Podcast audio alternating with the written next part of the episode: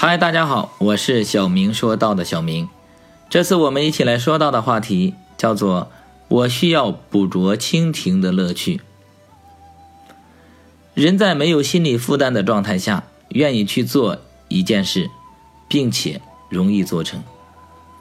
有一个犹太妇人，生活很优越，但不幸患了绝症。临终前，见窗外的市民广场上有一群孩子在捉蜻蜓。就对他四个未成年的儿子说：“你们到那里给我捉几只蜻蜓来吧，我许多年没有见过蜻蜓了。”不一会儿，莱格的大哥就带了一只蜻蜓回来。富商问：“怎么这么快就捉了一只？”大儿子说：“我用你送给我的遥控赛车换的。”富商点点头。又过了一会儿，格莱的二哥也回来了，他带来两只蜻蜓。富商问：“你这么快就捉了两只蜻蜓？”二儿子说：“我把你给我的遥控赛车租给了一位小朋友，他给我三分钱。这两只是我用两分钱向另一位有蜻蜓的小朋友租来的。爸，您看，这是那多出来的一分钱。”那富商微笑着点点头。不久，老三也回来了。他带来了十只蜻蜓。富商问：“你怎么捉这么多的蜻蜓？”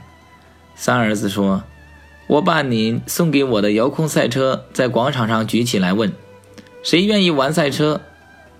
愿玩的只需要交一只蜻蜓就可以了。”爸，要不是怕您急，我至少可以收二十只蜻蜓。富商拍了拍三儿子的头。最后到来的是莱格。他满头大汗，两手空空，衣服上沾满了尘土。富商问：“孩子，你怎么搞的？”莱格说：“我捉了半天也没有捉到一只，就在地上玩赛车。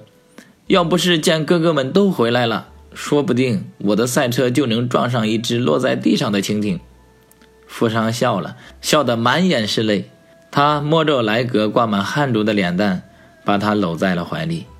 第二天。富商死了，他的孩子在床头发现一张小纸条，上面写着：“孩子们，我并不需要蜻蜓，我需要的是你们捉蜻蜓的乐趣。